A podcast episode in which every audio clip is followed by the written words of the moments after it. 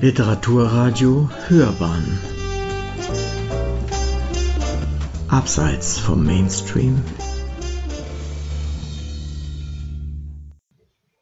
Literaturkritik.de Vom Ende des Endes der Geschichte, womit es nie zu Ende sein wird. Der Sammelband Das Ende des Endes der Geschichte führt Francis Fukuyamas These vom Ende der Geschichte weiter. Eine Rezension von Stefan Wolting 1989 verbreitete der US-amerikanische Politikwissenschaftler Francis Fukuyamas erstmals seine These vom Ende der Geschichte in der Zeitschrift The National Interest. Die Verfasser des Sammelbandes Das Ende des Endes der Geschichte verstehen ihren Band nun als Fortführung dieser These. Im Untertitel liefern sie die Stichworte des Diskurses.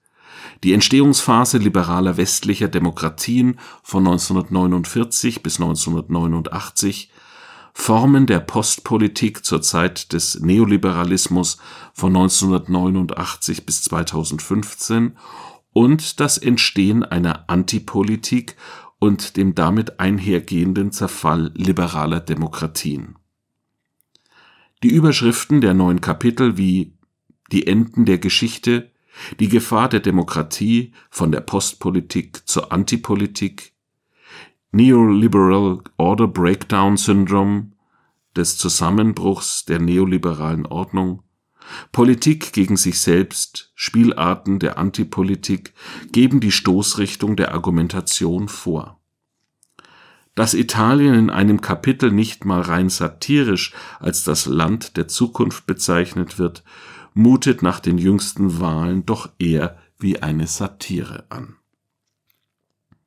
Nicht ganz unerheblich ist zu erwähnen, dass das Werk vor Beginn des Ukraine-Krieges geschrieben worden ist, aber auch vor den Aktionen der letzten Generation. Insofern ist vorauszuschicken, dass dieses durchaus aktuelle Werk von 2022 von jüngeren politischen Entwicklungen schon wieder eingeholt bzw. überholt worden ist. Von daher lässt sich in Anlehnung an Hörischs schnellem Altern der neuesten Literatur von einem schnellen Altern neuester politischer Tendenzen und deren Analysen sprechen. Allerdings weisen die beiden vorwiegend publizistisch tätigen englischen Politikwissenschaftler und der brasilianische soziologische Publizist darauf hin, dass die in dem Buch vertretenen Auffassungen ständig weiter in einem Podcast diskutiert würden, wozu sie die Leser auffordern. Nach Auffassung der Autoren hat sich das Ende vom Ende der Geschichte seit 2016 angekündigt und wurde spätestens im Jahre 2020 endgültig vollzogen. Angeknüpft wird hier an die Ausführungen des Historikers Eric Hobsbawm, wonach das kurze 20. Jahrhundert mit weltweiten Unruhen und Konflikten, deren Entstehung bis heute zum Teil nur rudimentär erhellt worden sind, zu Ende gegangen sei. Von daher wird von der Voraussetzung ausgegangen, dass zu Beginn des 21. Jahrhunderts die Menschheit vor Problemen steht, auf die sie größtenteils mit Ohnmacht reagiert, weil sie über keinerlei Muster und Mechanismen verfügt, um darüber die Kontrolle zu gewinnen. Die These der Autoren lautet nun, dass dies als Ergebnis eines bestehenden und sich entwickelnden neoliberalen, marktwirtschaftlichen oder kapitalistischen Systemprozesses zu verstehen sei, beziehungsweise eines Konsumismus, wozu es nie eine wirkliche Alternative gegeben habe.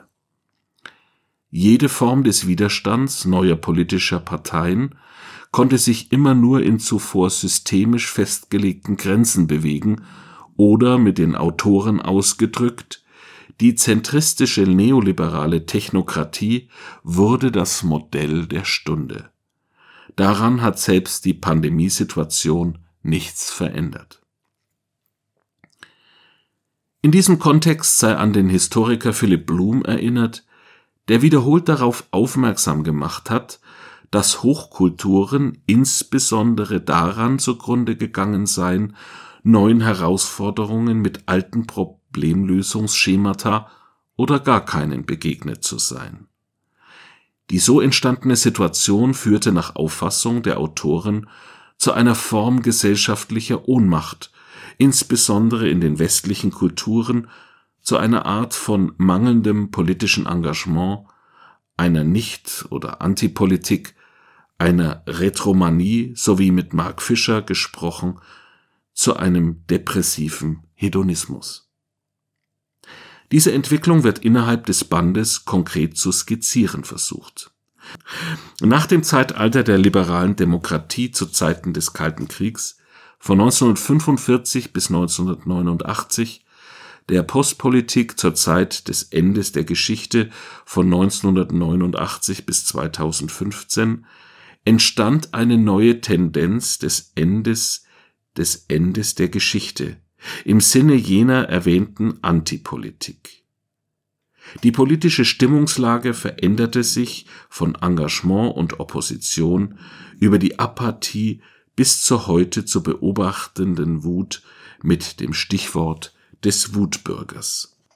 Dabei waren respektive sind bis auf wenige Ausnahmen in der Regel nicht linke Parteien an der Macht, sondern als aufstrebende ökonomische Modelle gelten das chinesische System als ein politisch autoritäres System mit staatlich gelenktem Kapitalismus oder galten rechte Demokratien, wie beispielsweise die USA Trumps oder bis zur Wahl Lulas das Regime Bolsonaros in Brasilien. Es sei bereits hier betont, die Autoren legen einen knappen, aber äußerst lesenswerten Band vor, in dem sie zum einen auf die aktuelle internationale politisch-gesellschaftliche Situation rekurrieren, wie sie zum anderen mit Missverständnissen in Bezug auf Fukuyamas These aufräumen. Fukuyamas These entstand natürlich nicht aus dem Nichts, sondern nach Auffassung der Autorin übernahm er sie von dem französisch-russischen Philosophen Alexandre Kojevé, der sie wiederum von Hegel im Zusammenhang mit einer postnapoleonischen politischen Philosophie übernommen hatte. Hegel stand dabei unter dem Eindruck der Niederlage Preußens durch napoleonische Truppen und unter starkem Einfluss der Französischen Revolution. Für ihn stand die Freiheit als nicht mehr zu hintergehende politische Voraussetzung im Zentrum, für Fukuyama das liberale Wirtschaftssystem die Verfasser betonen zugleich, dass es sich nicht allein um einen geopolitischen oder parteipolitischen Wettbewerb handelte, wonach etwa der Westen den Osten besiegt hätte, sondern um den bewaffneten Ausdruck eines Wettstreits um die beste Idee zur Organisation des menschlichen Lebens Fukuyamas Behauptung war grundsätzlicher, grundlegender, nicht, dass es keine Neuerungen mehr geben würde, künstliche Intelligenz, neue Städte, Manipulation, sondern vielmehr, dass es keine grundlegenden Verbesserungen oder Änderungen an den großen Entwürfen der Politik und der sozialen Struktur geben werde. Der amerikanische Politikwissenschaftler des US-Sicherheitsrats hatte, etwas zugespitzt und verkürzt gesagt, die Auffassung vertreten, dass der Sieg des Westens im Kalten Krieg nicht nur den Endpunkt einer bestimmten Periode der internationalen Geschichte darstellen würde, sondern das Ende der Erzählung selbst. Daran anknüpfend und auf einen kurzen Nenner gebracht, gehen die Autoren davon aus, dass mit dem Jahr 1989 die Politik zurückkehrte und diese später wiederum durch den Einfluss des Neoliberalismus, insbesondere englischer und amerikanischer Prägung, wieder zurückgedrängt wurde. Die Autoren bekennen, dass sie sich schwerpunktmäßig auf die angelsächsische Welt beziehen. Diese Entwicklung wiederum scheint heutzutage ebenfalls an ihr Ende gekommen zu sein. In diesem Zusammenhang wäre an die Position von Münch von der Dialektik der Kommunikationsgesellschaft zu erinnern, den die Autoren nicht erwähnen. Dialektik wird im Sinne von Münch als ein Prozess verstanden, der immer wieder neue gesellschaftliche Widersprüche produziert, die prinzipiell unaufhebbar sind, als die Entwicklung von Kultur und Gesellschaft aus der Dynamik von Widersprüchen, die stets Aktivitäten zum Abarbeiten von Widersprüchen hervorrufen. Diese Aktivitäten erzeugen indessen wieder neue Widersprüche. So entwickeln sich Kultur und Gesellschaft in einem endlosen Prozess des Erzeugens, Abarbeitens und Wiedererzeugen von Widersprüchen. Die Autoren gehen abschließend der Frage nach, warum sich in einer Welt, die von Ungleichheit und Ungerechtigkeit geprägt ist, linke Strömungen oder Parteien in den letzten Jahrzehnten kaum durchsetzen konnten. Dabei versuchten Vertreter dieser Positionen, etwa die Labour Party unter Jeremy Corbyn in England, auf die Ungerechtigkeiten einer neoliberalen Politik zu antworten.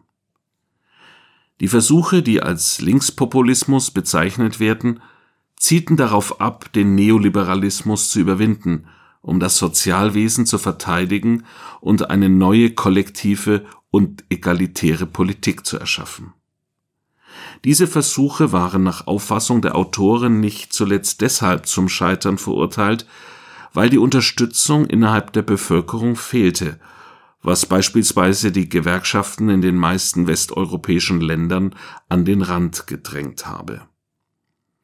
Die Autoren kommen zu dem Schluss, dass der Grundwiderspruch dieser politischen Richtungen darin bestand, den Sozialismus ohne die Massen zu bewerkstelligen. Paradoxerweise geschah dieses Scheitern der linken Gruppen in der Zeit um 2016, als rechte Regierungen eine linke Politik verfolgten, dabei stark von der neoliberalen Orthodoxie abweichend, wie man etwa an dem drei Milliarden Dollar Konjunkturprojekt von Trump in den USA, die er in die eigene Wirtschaft pumpte, beobachten kann. Insofern besetzten rechte Regierungen und Parteien linke Positionen und machten auf diese Weise linke Politik scheinbar überfällig. Die Verbindung von Positionen Sarah Wagenknechts und rechtem Wählerpotenzial und der Überlegung der Gründung einer eigenen Partei als Entgegnung auf die AfD scheint dieser Position noch einmal eine paradoxe Bestätigung zu geben auf eine gewisse Weise scheint die Linke als Position nicht in Bezug auf deren politische Inhalte obsolet geworden zu sein, solange sie sich nicht wieder selbst neu erfinden kann. Diese Art von differenzierter Betrachtung, durchaus auf der Basis linker Grundpositionen, macht die Qualität des Werks aus. Kumulierend ließe sich diese Position in der Frage zusammenfassen, Warum ist linke Politik in einer Welt und Zeit verschwunden, wo sie so notwendig wie niemals zuvor gewesen wäre? Auf diese Frage wird keine abschließende Antwort gegeben, aber deren Notwendigkeit als Antwort auf Antipolitik oder geistige gesellschaftliche Strömungen wie den erwähnten depressiven Hedonismus vor Augen geführt Dabei sei etwa an Zukunftskonzeptionen wie die Stiftung Future 2, an Initiativen wie Extinction Rebellion, Fridays for Future oder auch an die erwähnte letzte Generation erinnert. Abschließend ließe sich fragen, welche Gesellschaftsanalyse, vielleicht sogar Gesellschaftstheorie für die Gegenwart und Zukunft an Bedeutung gewinnen könnte. In Hinsicht auf die Position der Autoren des hiesigen Werks wäre es interessant, weiter danach zu fragen, wie sich die Welt durch den Ukraine-Krieg in diesem Sinne wieder neu formiert hat oder wieder neu formieren wird, worauf zurzeit allerdings noch niemand eine abschließende Antwort geben kann. Sie hörten vom Ende des Endes der Geschichte womit es nie zu Ende sein wird. Der Sammelband Das Ende des Endes der Geschichte führt Francis Fukuyamas These vom Ende der Geschichte weiter. Eine Rezension von Stefan Wolting. Sprecher Matthias Pöllmann.